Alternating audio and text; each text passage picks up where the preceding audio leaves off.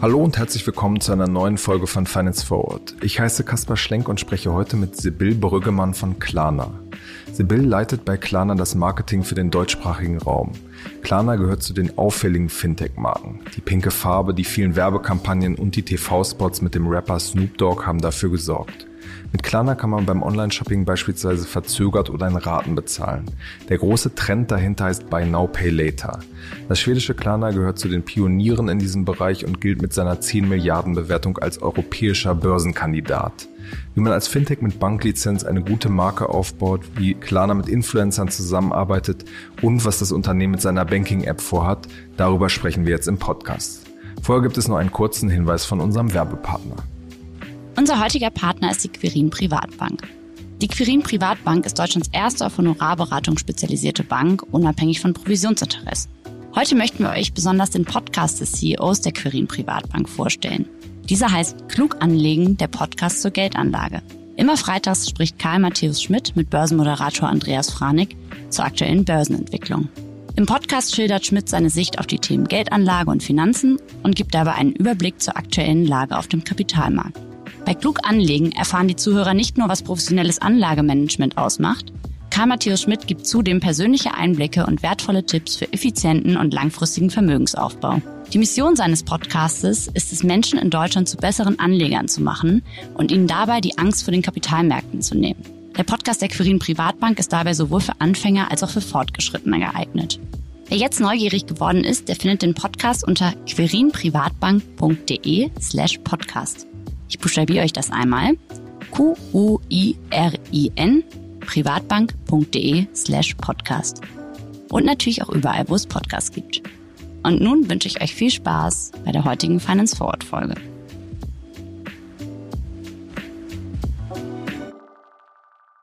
Hallo Sibyl. Hallo Kaspar. Sibyl, ihr habt äh, euch vor drei Jahren von einem Startup, das eher im Hintergrund arbeitet, zu einer bekannten Marke gewandelt, von einem blauen, eher unscheinbaren Logo zu einer pinken, sehr bekannten, einprägsamen Marke. Was war eigentlich der Ge Gedanke dahinter bei euch bei Klarna?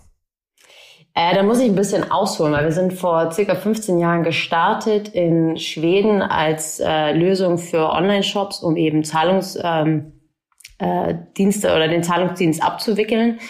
Und vor so circa vier Jahren waren wir an so einer, an so einem Scheideweg, äh, kann man sagen, zu sagen, okay, machen wir das jetzt weiter und bleiben auf dieser klassischen B2B-Seite, dass wir im Prinzip, äh, im Prinzip ein Produkt anbieten für eben diese Online-Händler oder gehen wir auch in Richtung Endverbraucherfokus und äh, bieten da Produkte an, die im Prinzip das ganze Einkaufserlebnis äh, besser gestalten, schöner gestalten, einfacher gestalten.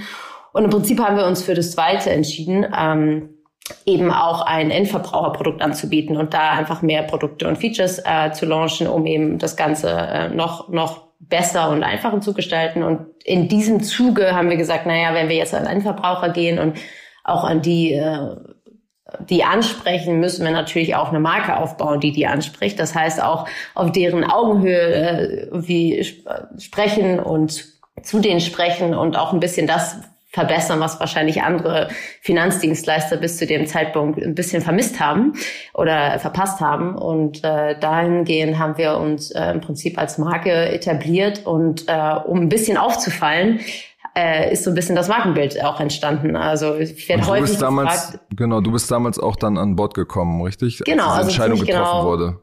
Ja, die war, also die wurde nicht meinetwegen getroffen, sondern die, die war schon getroffen. Ähm, und ich bin ziemlich genau zu dem Zeitpunkt gekommen, als es gerade auch in, in Deutschland und in Österreich, ähm, also gerade zu diesem Rebranding, das ist so dieser Moment, äh, den, den, was wir immer so ein bisschen als, als, ich sag mal, Start von der Markenbildung nutzen. Und da bin ich, ich bin zwei Monate vorher gekommen. Ich glaube, ich bin gekommen, da hatten wir gerade die App gelauncht in Deutschland. Die war schon eine Zeit lang in, in Schweden auch live. Und das war im Prinzip so dieser Wendepunkt. Und damit ähm, haben wir im Prinzip Markenarbeit begonnen für den Endverbraucher. Wir haben es natürlich vorher auch schon gemacht, aber das war eher B2B, so klassisches B2B-Marketing. Hm. Was heißt das ganz konkret? Ich finde gerade in diesem Kontext Markenbildung, das hat oft so einen philosophischen Touch und man sagt dann irgendwie, die Marke soll für das und das stehen. Kannst du vielleicht mal gerade auch von dieser Anfangszeit ein bisschen erzählen, wie man das konkret macht, wie man da rangeht und sich überlegt, wir wollen jetzt auffallen, wir wollen anders sein. Was sind ja, da also die ich, Überlegungen? Also ich glaube, ich, ich sage immer ganz zu Anfang, dass Marke ist nicht unbedingt nur ein Marketingthema, sondern es ist ein Unternehmensthema. Und wir haben angefangen mit dem Design. Das ist, glaube ich, so das Auffälligste, was auch so alle mitbekommen haben, die zu der Zeit Klarna schon kannten und verfolgt haben. Das heißt, wir haben ein neues Logo etabliert mit einer pinken Farbe, ist dir sicherlich bewusst. Ich werde ja auch häufig gerne gefragt, warum pink, ähm, weil es einfach auffällt. äh, ganz einfach, also im Prinzip einfacher Grund. Ähm, und dann in dem Zuge ein Konzept gelauncht, das im Prinzip sich über das ganze Unternehmen hinwegzieht. Und das haben wir Smooth-Konzept genannt. Also statt dass wir sagen, wir sind irgendwie äh, convenient und, und, und einfach und sicher. Das ist so ein bisschen, was alle anderen auch sagen und sich auf die Fahne schreiben. Haben wir gesagt, naja, das Äquivalent dazu ist doch, dass etwas smooth funktioniert. Und das ist im Prinzip auch das Versprechen, dass wir intern so als Barraiser sehen. Also im Prinzip alle unsere Produkte sollen smooth sein, alle unsere, unser Kundenkontakt ähm, soll smooth sein, unsere Händler äh, Verhandlungen. Also alles, was wir im Prinzip tun und das natürlich auch wieder gespiegelt in der Marke und in der Markenkommunikation soll im Prinzip dieses äh, dieses smooth Payment ähm, widerspiegeln. Und damit ist im Prinzip dieser Start der Markenidentität wir sind eine smooth Payment Firma, äh, ja, das ist wie so ein bisschen daher gestartet und da, da beruht das ein bisschen drauf. Wie setzt man das dann konkret um? Äh, wie gesagt, angefangen mit äh, Markendesign, also das heißt auch die Art und Weise, wie wir einen Verbraucher ansprechen. Das ist wirklich von E-Mail-Transaktionen zu Webseite, zu allem, was da dazugehört, also alles, was Endverbraucher zu Gesicht bekommen. Und ich glaube, so das größte und der größte, ich sag mal, Boom im Markt und wo alle das dann so auch irgendwie wahrgenommen haben, war dann im Prinzip die Kampagne, die wir gelauncht haben mit Snoop Dogg, ähm, der ja dann zu Smooth Dog gekrönt wurde ähm, und im Prinzip dieses Smooth-Konzept äh, damit auch im Markt etabliert haben. Hm. Wie kamst du der Entscheidung, jemanden wie, wie Snoop Dogg auszuwählen? Weil ich meine, eine, eine klassische Bank würde ja wahrscheinlich ein Rap-Musiker, der auch viel Geld in, in den Cannabis-Markt investiert, wahrscheinlich eher nicht als Werbegesicht auswählen. War das gerade der Grund, warum ihr ähm, ihn quasi ausgewählt habt? Also dazu muss ich, glaube ich, nicht viel sagen, weil ich glaube, jeder kennt so die Geschichten um Snoop Dogg. Äh, die einzige Sicherheit, die wir hatten, ist, dass er keine neuen Skandale bringt, weil er hat im Prinzip schon alles abgehakt, ähm, was es da so gibt. Ähm, der Hintergrund, warum Snoop Dogg, weil wir im Prinzip jemanden gesucht haben, der einmal diese also Endverbraucher anspricht und auch ähm, im Prinzip da authentisch die Popkultur widerspiegelt, weil im Prinzip ist das, wo wir rein wollten und auch ernsthaft rein wollten und eben im Prinzip das, dieses, diesen smoothen Gedanken irgendwie auch verkörpert. Und dann haben wir blöd gesagt, the smoothest person on earth gesucht. und dann sind wir wie bei Snoop Dogg rausgekommen. Und ähm, die, das, das Schöne ist halt auch, dass er Interesse hatte, dass er Klarna als, als Idee als äh, Geschäftsmodell und als Firma interessant fand und dann auch gesagt hat, ja, er will auch als Investor irgendwie agieren und äh, dann war das irgendwie eine runde Geschichte. Also das klingt jetzt ein bisschen einfach in drei Sätzen, aber natürlich war es eine längere Arbeit, das ganze Thema auch äh, auf die Beine zu kriegen. Gab es da noch andere Leute auf der Liste? Äh, nee, das war so die Idee und da haben wir fest dran, also dran festgehalten und dann ist auch gut, dass es so im Prinzip geworden ist. Und es ist einer der schönsten Marketing ähm, Produkte, an denen ich äh, beteiligt sein durfte. Also ich gucke mir das heute noch sehr gerne an. Gab es denn Überlegungen, das auch auf die lokalen Märkte, du bist ja für den deutschsprachigen Raum zuständig, da eigene Gesichter, eigene Werbefiguren zu kreieren, die vielleicht das auch das verkörpern, oder? Ja, und das haben wir in Deutschland vor allen Dingen auch äh, ganz ähm, ja ganz viel gemacht. Wir haben letztes Jahr, es fühlt sich schon ein bisschen länger her, aber es war erst letztes Jahr, haben wir eine Kampagne mit Jan Huren und Apache gemacht, also eine Deutschrap äh, quasi Kampagne, die im Prinzip ja, den deutschen Markt angesprochen hat, mit Jan Huren natürlich als Österreicher auch den österreichischen Markt äh, sehr gut angesprochen, äh, ansprechen konnten. Und das war natürlich dann so eine sehr deutsche Kampagne, die hat jetzt nicht äh, anderswo stattgefunden. Äh, und Deutschrap ist natürlich auch, ja, ist einfach eine Community, äh, Popkultur in, in diesem Markt, die einfach sehr gut funktioniert. Und äh, andere Länder haben dafür andere Themen äh, angestoßen, die vielleicht für uns nicht so relevant sind. Mhm. plant ihr denn da noch tiefer reinzugehen im Sinne von vielleicht auch Influencer stärker einzubinden, das auf kleinere Communities runterzubrechen, diesen Gedanken? Äh, ja, ich glaube, wir haben so ein Konstrukt, dass wir, das sind so Hero-Kampagnen oder Hero-Aktivierungen. Das heißt, alles, was so global und groß ist, so eine Art Snoop Dogg-Kampagne ist halt wirklich so Hero, funktioniert in allen Ländern gleichermaßen. Und dann hat pro Land gibt's dann natürlich auch lokale oder regionale Unterschiede. Äh, und wir arbeiten natürlich auch mit deutschen Influencer zusammen, die jetzt nicht äh, woanders funktionieren, ob es jetzt eine Bonnie Strange ist. Ähm, oder eine Marie Nasemann. Und da sind es dann äh, so kleinere Aktivierungen, die wir nutzen für zum Beispiel deren letzte, also Shopping-Wishlist zum Beispiel, was sie so sich äh, also Marie Nasemann haben wir eingebunden für so eine Family-Aktivierung. Das heißt, was braucht muss man ganz äh, Muss man ganz blöd dazwischen fragen, ähm, ja. wer, wer, ist das genau? Achso, Marie Nasemann hat, ist ehemals äh, von Topmodels, also schon ein paar Jahre her und ist mittlerweile äh, immer noch Model und äh, sehr in dieser Sustainability-Richtung äh, sehr präsent. Bonnie Strange kennt man, glaube ich, hat recht ja. viele Follower, genau. Also ganz unterschiedliche Menschen ähm, und für unterschiedliche Themen können wir die aktivieren. Ähm, wie gesagt, eine Marie Nasemann für eher das Family-Thema, weil sie dieses Jahr Mutter geworden ist. Eine Bonnie Strange, auch weil sie Mutter ist, kann man aber das natürlich in, in eine andere Produktrichtung und dass wir dann im Prinzip diese Person nehmen, um auch Inspirationscontent zu aktivieren. Okay, das musst du nochmal kurz erklären. Also wie, wie funktioniert das genau?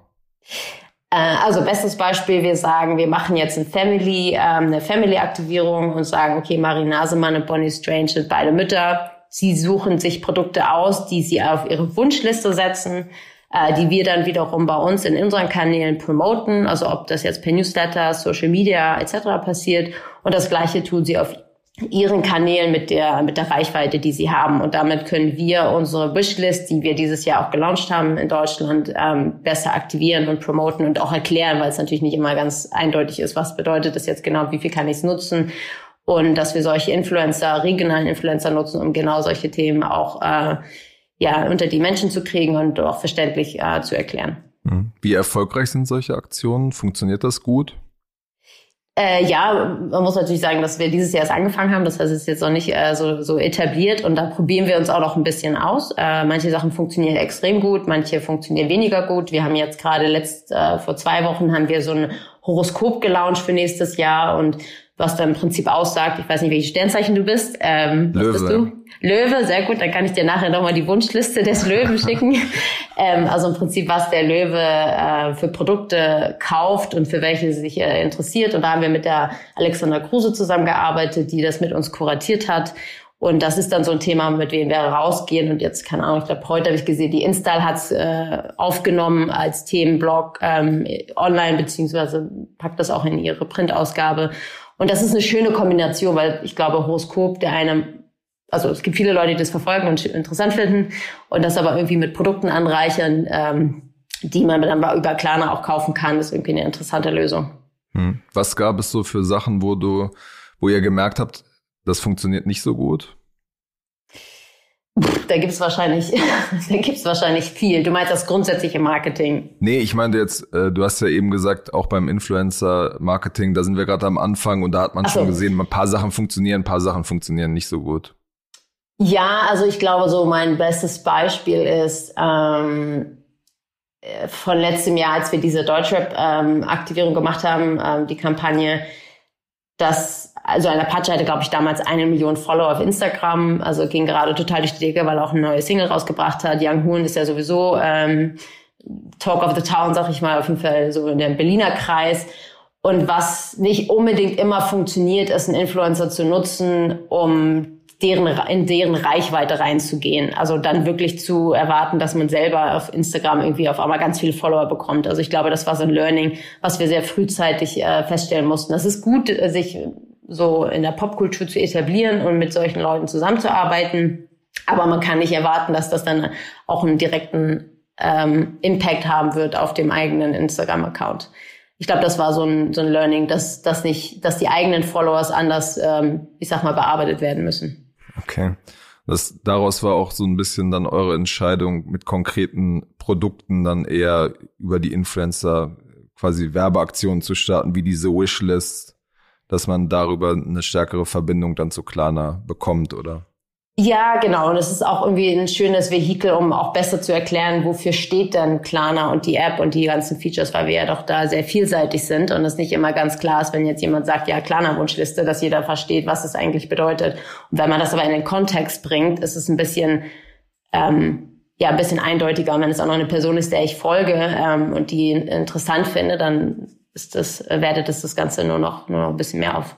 Wenn man sich jetzt diese ganzen Sachen, über die wir gesprochen haben, so anguckt, ist es ja im Grunde genommen schon das, das Gegenteil oder das Gegenstück zu, zu performance-getriebenem ähm, Online-Marketing, wo man quasi verschiedene Kanäle hat, wie Google, Facebook und genau aussteuert, wie viel Geld packe ich da jetzt rein, was ist der Effekt davon. Äh, muss man ja beim sagen Markenaufbau erstmal auch extrem viel Geld in die Hand nehmen, um eine Marke bekannt zu machen, um die, die Kundinnen und Kunden immer wieder in Berührung mit der Marke zu bringen. Ähm, wie, wie geht ihr damit um? Also wie war auch eure Bereitschaft am Anfang zu sagen, wir müssen da jetzt erstmal sehr, sehr viel Geld einfach reinstecken, wo man den Effekt nicht sofort sieht? Äh, dazu muss ich sagen, wir haben auch perfor klassisches Performance-Marketing. Das machen wir natürlich auch. Äh, ja. So ein bisschen langweiliger darüber zu reden. also das äh, passiert sowieso und das passiert auch schon, schon seit wir im Prinzip Endkonsumentenprodukte haben und dieses Direct-to-Consumer ähm, etabliert haben, also im Prinzip die App, die Karte, äh, bald vielleicht auch das Bankkonto. Das wird alles beworben über klassische Performance-Kanäle um auch einfach die App-Download zum Beispiel zu steuern etc. Ähm, das, da, wie, wie ist der Anteil da ungefähr? Sozusagen äh, Markenaufbau und ähm, Na gut, Markenaufbau kostet viel Geld. Das ja. heißt, das wird schon den größten, also das ist auf jeden Fall der größte, der größere Teil vom vom Budget. Und dann kommt es ehrlich gesagt aufs Land auch drauf an, wo stehen wir. Also in, in kleineren Märkten machen wir jetzt nicht sofort Markenaufbau das macht keinen Sinn, sondern da fangen wir klein und leise an, wird gesagt, und auch, auch mit mehr performance-getriebenen Marketing-Aktivitäten in größeren Ländern, wo wir schon etabliert sind, gerade die Core-Markets, wie wir sagen, äh, Nordics, USA, äh, UK und Dach, äh, da sind wir natürlich schon viel stärker, was Markenaufbau anbelangt. Aber zu deiner Frage, man muss dazu ja auch sagen, wir waren, als ich vor vier Jahren angefangen habe und dieses ganze Endverbraucher, diesen Endverbraucherfokus hatten oder ent entwickelt haben, waren wir ja schon ein sehr etabliertes Unternehmen. Also auch schon damals hatten wir, ich weiß nicht, 25 Millionen Kunden in Deutschland, die mit Klarna irgendwie schon mal in Berührung gekommen sind. Das heißt, da war ja schon ein etabliertes Business. Es ist ja nicht so, dass wir von null auf gleich mit großen Kampagnen ähm, gestartet sind. Das würde in der Tat vielleicht weniger Sinn machen. Und auch in den USA haben wir eine Weile gebraucht, bis wir wirklich, äh, ich sag mal, Markenaufbau betrieben haben. Wie viel Geld ist da ungefähr so an, an Größenordnung in den, die in den Markenaufbau in Deutschland oder im Dachraum geflossen? Äh, dazu werde ich jetzt keine Details äh, sagen, aber es also kann sich, glaube ich, jeder denken, dass da unterschiedliche Summen ähm, natürlich äh, genutzt werden, je nachdem, was man dann halt macht. Aber äh, genaueres werde ich dazu nicht sagen. Ne. Im Grunde genommen war das ja am Anfang, als ihr angefangen habt, auch eine, eine Wette, dass das dass es funktioniert, diese Marke so zu positionieren? Wann war der Punkt, an dem ihr euch hingesetzt habt und quasi angeschaut habt, funktioniert das eigentlich? Wird das, wird das angenommen? Ähm, verstehen die Leute, für was wir stehen, was unser Produkt ist und so weiter? Mm, also die Wette war, glaube ich, die Snoop Dogg-Kampagne. Damit mhm. hat keiner gerechnet, auch wenn wir natürlich alle begeistert dahinter standen, aber ich glaube, keiner hat so richtig damit gerechnet, dass es so durch die Decke geht. Ähm, und das Was meinst du mit durch die Decke gehen, dass, dass man direkt im Geschäft gesehen hat, ähm, das Interesse steigt, die Leute reden drüber oder was?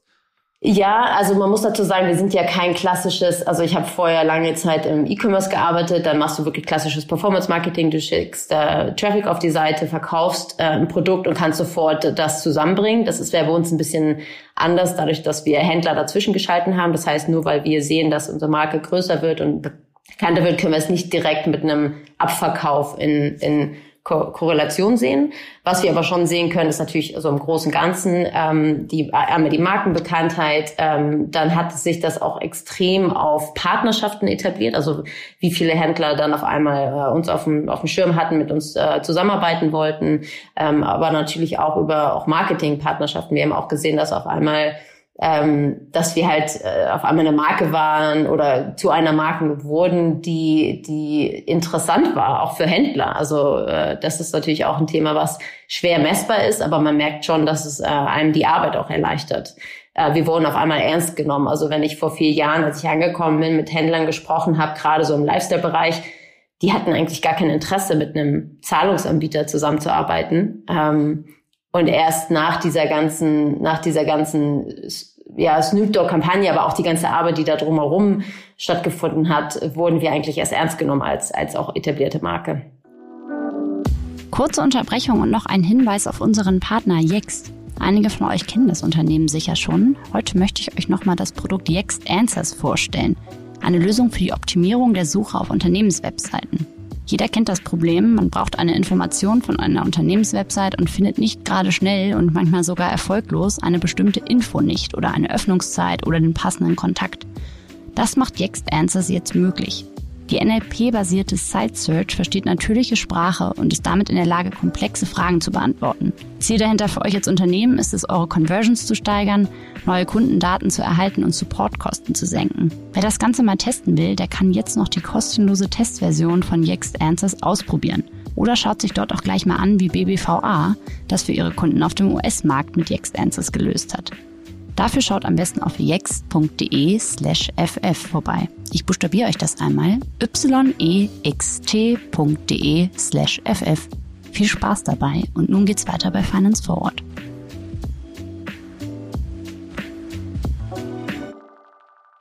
In Großbritannien, da gab es kürzlich äh, mit, mit einem Medium äh, ein Interview mit eurem Gründer und da wurde gesagt, dass der Durchschnittskunde 33 äh, Jahre alt ist in Großbritannien. Das mag sich ja vielleicht in, in Deutschland ein bisschen unterscheiden, aber wird wahrscheinlich in dem äh, Spektrum ungefähr sein. Ist eure Idee für die nächsten Jahre, ihr wollt ja so eine Shopping-Plattform aufbauen, ähm, da noch eine jüngere Zielgruppe im Durchschnitt zu erreichen und wie wollt ihr das angehen? Mm, also unsere Zielgruppe ist im Prinzip ja der, jeder der Online-Shop. Das ist zwischen 20 und äh, wahrscheinlich 49 jeder. Ähm, also es gibt da auch keine Grenze. Also im Prinzip wer der online shoppen möchte und kann. Und gerade dieses Jahr hat gezeigt, dass natürlich das alle betrifft auch die älteren Altersgruppen. Aber die ähm, Älteren das heißt, sind ja zum Beispiel nicht unbedingt von Snoop Dogg, werden die ja nicht unbedingt abgeholt. nee, genau. Also der, die, die Markenansprache ähm, trifft schon einen gewissen Kern und da kann man schon sagen, so zwischen 20 und 40 äh, sind das so, so ein bisschen zum Eingrenzen. Ähm, heißt aber auch nicht, dass wir jemanden ausschließen. Also wie gesagt, äh, unsere Zielgruppe ist jeder, der online shoppt und der es, ähm, der es einfach haben möchte. Und da gucken wir natürlich, dass wir auch deren Bedürfnisse irgendwie entgegenkommen. Jetzt muss man dazu sagen, dass die jüngere Generation vielleicht eher so ein, ja, eher eine Generation ist, die neue Dienstag ausprobiert ähm, und da so ein bisschen diese Early Adopter darstellen. Ähm, und eben auch so eine Art, äh, ja, so ein Reichweiteneffekt sind. Also das heißt, wenn die was äh, gut finden, dass sie das im Prinzip weitertragen und dass, dass man so ein bisschen daraus starten kann. Aber grundsätzlich ist unser Produkt für alle äh, Altersgruppen ähm, und für Bedürfnisse ausgerichtet. Ähm, und auch die Marketingsprache, Ansprache natürlich äh, dann entsprechend auch, ähm, also 60 plusjährigen werden wir natürlich nicht über solche Kampagnen kriegen, aber der hat dann andere, äh, andere Ansprachen, die wir für ihn ähm, strukturieren. Das heißt, euer Ziel ist es jetzt nicht, ähm, nochmal speziell eine jüngere Zielgruppe ähm, zu erreichen. Nee, und ich glaube auch, der, die Altersgruppen unterscheiden sich ja auch in den Ländern. Also Deutschland ist tendenziell ein bisschen älter. Das heißt, wir sehen äh, gerade unser Produkt in, ähm, in den so 30- bis 40-Jährigen ist, äh, da ist es eigentlich so die, die, die, die Mehrzahl an, an Kunden. Äh, aber wie gesagt, wir schließen nicht aus und auch nicht ein, sondern äh, alle, die online shoppen, können das Produkt nutzen und ähm, weisen, wissen auch das äh, zu schätzen, was sie, was sie davon haben. Wir hatten es eben schon angesprochen, ihr wollt ja im Grunde genommen der erste Anlaufpunkt für, für Shopping-Aktivitäten über die App werden, dass die Leute direkt quasi sich da einloggen und dann ähm, quasi gucken, was sie einkaufen wollen. Ihr bietet jetzt bereits eine Bankkarte an, habt ein Konto angekündigt. Wo entwickelt ihr euch dahin? Werdet ihr quasi eines Tages zur richtig vollwertigen Banking-App, wo man dann auch quasi Aktien shoppen kann. Das äh, könnte ja theoretisch, wenn man das weiterdenkt, äh, auch ein weiteres Produkt sein oder bleibt es bei diesem Shopping-Plattform-Gedanken? Also Shopping ist der zentrale, das zentrale Ziel. Wir wollen im Prinzip die beliebteste Art des Einkaufens werden und das global. Ähm, und dazu zählen wir, so, wir, wir sagen dazu Convenience, das heißt im Prinzip alles, was Zahlung, Zahlungsdienste anbelangt, dass wir es den Kunden einfacher machen. Ob jetzt per, per App zahlen mit One-Click oder im Nachgang die Rechnung in Ratenkauf umwandeln ähm, oder dass man Dinge nach hinten weiter verschiebt, äh, etc. etc. Oder die Klarna Card, die natürlich auch kontaktloses äh, Zahlen erlaubt. Ähm, also all diese Themen, um einfach das Zahlen an sich einfacher zu gestalten oder auch die Übersicht aller Ausgaben im Blick zu behalten und so weiter. Ähm, das andere ist, dass wir mit unserem Content ähm, im Prinzip so eine Art Inspiration darstellen, dass wir auch ähm, für das, das Shopping und das Einkaufserlebnis auch inspirieren. Ähm, das ist halt über diese Wishlist, die ich vorhin schon eingangs äh, erwähnt habe, die auch jetzt äh, bei uns in der App ähm, zur Verfügung stehen. Und das Dritte ist, dass wir aber auch die Möglichkeit haben, dadurch, dass wir ja so ein Händlernetzwerk haben, ähm, auch die Möglichkeit haben, gewisse Discounts und gewisse Angebote und Services äh, zu, zu promoten. Das heißt, dass man über Klarna auch eventuell günstiger an etwas drankommt. Also diese Price Drop Notification, ich weiß gar nicht, wie das auf Deutsch heißt, Preissenkungsnotification. Äh, Benachrichtigung. Äh, Benachrichtigung, danke. Ähm, dass da man, dass man da die, Möglichkeit hat, ein Produkt sich äh, zu listen und dann äh, noti äh, na, benachrichtigt wird, äh, wenn der, der Preis gesunken ist. Also im Prinzip sind das so diese drei Bausteine, ähm, die wir dieser ganzen Shopping-Plattform ähm, ähm, ja, äh, aufbauen. Es gibt ja, ihr, ihr habt ja eine, eine Banklizenz und über verschiedene Kanäle bietet ihr zum Beispiel auch Tagesgeld an. Das so ein klassisches weiteres Bankprodukt ist, das werdet ihr jetzt aber nicht in der, in der App auch euren Nutzern zur Verfügung stellen, weil es ja nicht zu diesem Shopping-Motiv passt, oder? Äh, kann ich gar nicht äh, genau sagen, weil kann auch so sein, dass wir irgendwann feststellen, nee, ist ein schönes Produkt und ähm, da die größere Zielgruppe hat da ähm, oder die die Mehrheit der Zielgruppe hat da Interesse dran, dass man das eventuell dann auch in der App anzeigt. Das ist momentan nicht geplant, aber genau kann man das natürlich nie wissen, ob wir da eventuell noch mal eine andere, einen anderen Need sehen. Ähm, mhm. Aber grundsätzlich alles, was halt mit Einkaufen zu tun hat, und da, da gehört ja auch das äh, Verwalten von Geld und Finanzen und die Übersicht von Ausgaben ähm, gehört ja dazu. Okay, das heißt, es ist theoretisch auch vorstellbar, dass man dann das Geld, was da rumliegt, in Anführungsstrichen, dann irgendwo investiert über euch. Genau, also es gibt, wie gesagt, keine konkreten Pläne, aber die, die Idee ist jetzt nicht irgendwie unabwegig. Hm, okay. Du hast es gerade in, in deinen Antworten schon ein bisschen anklingen lassen, das Bezahlen soll immer einfacher werden, soll ja im Grunde genommen auch ein bisschen in den Hintergrund rücken. In dem Kontext gibt es ja immer mal wieder die Diskussion auch darüber, Thema Schuldenfalle. Verleitet ihr die, die Kundinnen und Kunden nicht dazu, dass sie ja über ihre Verhältnisse leben, zu viel einkaufen. Wie, wie seht ihr das Thema und wie, was macht ihr auch dagegen, dass, ähm, ja, dass die Leute gerade nicht über ihre Verhältnisse einkaufen? Ja, also ich finde, der Service äh, und das, was wir bei Kleiner machen, ist sehr kundenorientiert. Das heißt äh, im Prinzip genau das, ähm, dass wir dagegen steuern, dass wir es sehr transparent kommunizieren. Das heißt, es ist überall ganz klar ähm, ausgezeichnet, was ein, also die, das, was ich gerade meinte mit der Übersicht der Ausgaben, ist zum Beispiel ein Thema, dass der Kunde oder die Kundin im Prinzip genau das im Blick haben kann. Ähm, und dass wir da auch ganz transparent, äh, ja, wie gesagt, kommunizieren an, an, den, äh, an der einen oder anderen Stelle. Ähm, und das ist super wichtig äh, als, als äh, Produktversprechen und auch als Serviceversprechen. Das andere ist natürlich, dass wir ähm, Consumer Underwriting machen, also im Prinzip wirklich gucken, dass äh, nur die Leute mit uns einkaufen können, die es auch bezahlen können. Ähm, und da sind wir auch reguliert ähm, und gucken natürlich drauf, dass, dass da auch äh, die richtigen Kunden angesprochen werden. Und wenn man vielleicht in einer anderen ja, Kredithistorie vielleicht äh, aufgehangen ist, dass man da gar nicht äh, weiterkommen kann. Also dass man mit uns im Prinzip dann ähm, entweder ausgeschlossen ist für eine Klarna Card, also eine Kreditkarte oder ähm, andere Produkte, die wir anbieten. Mhm. Aber gibt es dann noch, noch weitere Überlegungen in diesem Zwiespalt zwischen guter User Experience und quasi valider, guter Verbraucherinformation, Verbraucheraufklärung, ähm, da quasi Schritte zu, zu gehen, dass den Leuten quasi stärker bewusst ist, hey, ich äh, verschulde mich hier auch.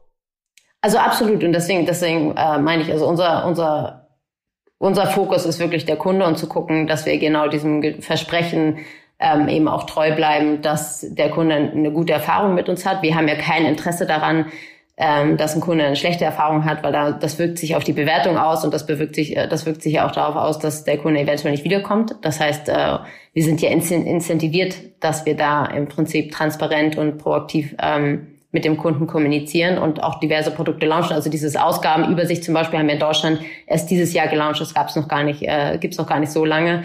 Und dass wir da natürlich immer weiter optimieren, um eben Kunden auch die Übersicht zu geben, wo sie gerade stehen finanziell. Ähm, das ist uns, äh, das ist äh, uns sehr im Herzen gelegen. Ist es auch ein bisschen die Überlegung, das, das Konto einzuführen, dass man darüber auch nochmal, dass ihr nochmal einen besseren Einblick darüber bekommt, wie, wie sind die Leute eigentlich aufgestellt?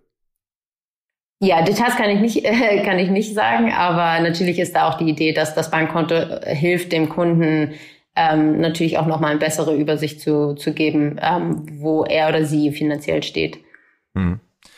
Wenn man jetzt nochmal so ein bisschen rauszoomt, dieser äh, Buy Now Pay Later Markt ist ja in diesem Jahr unglaublich äh, aufgehitzt, weil einfach E-Commerce äh, angezogen ist, die Leute das verstärkt verwendet haben. Es gibt da zum Beispiel einen großen äh, australischen Konkurrenten Afterpay, es gibt Affirm in den USA, es gibt auch die groß, großen etablierten wie PayPal, die stärker in diese Produktkategorie reingucken.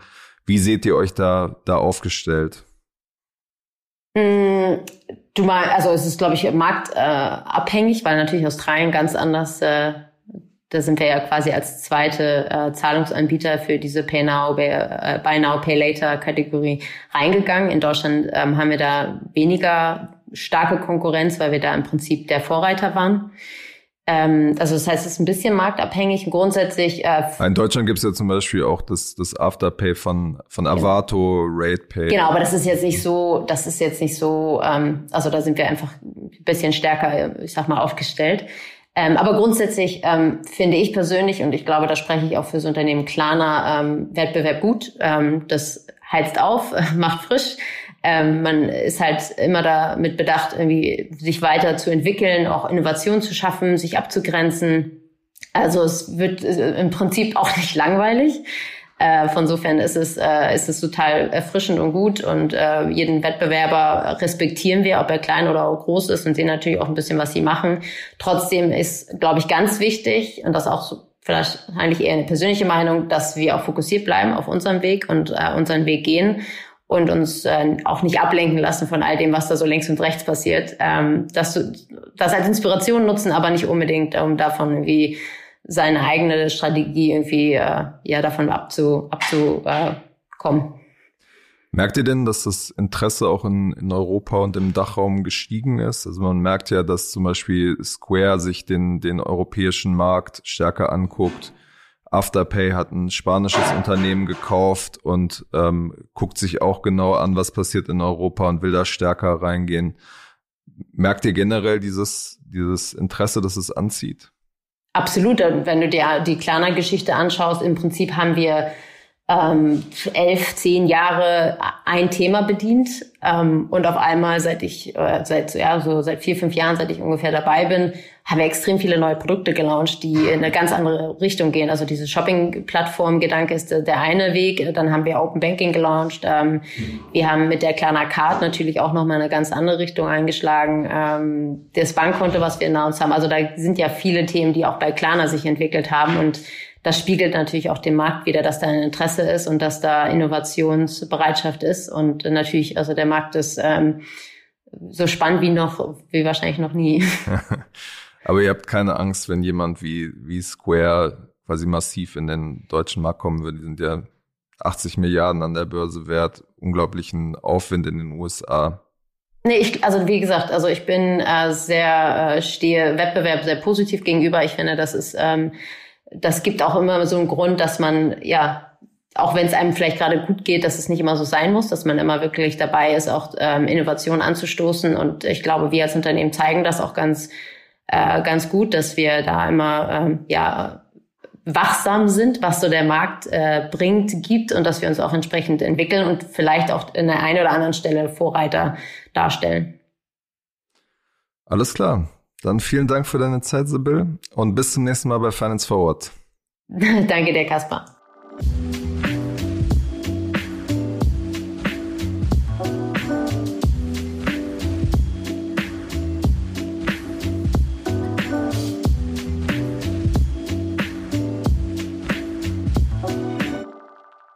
Dieser Podcast wird produziert von Podstars bei OMR.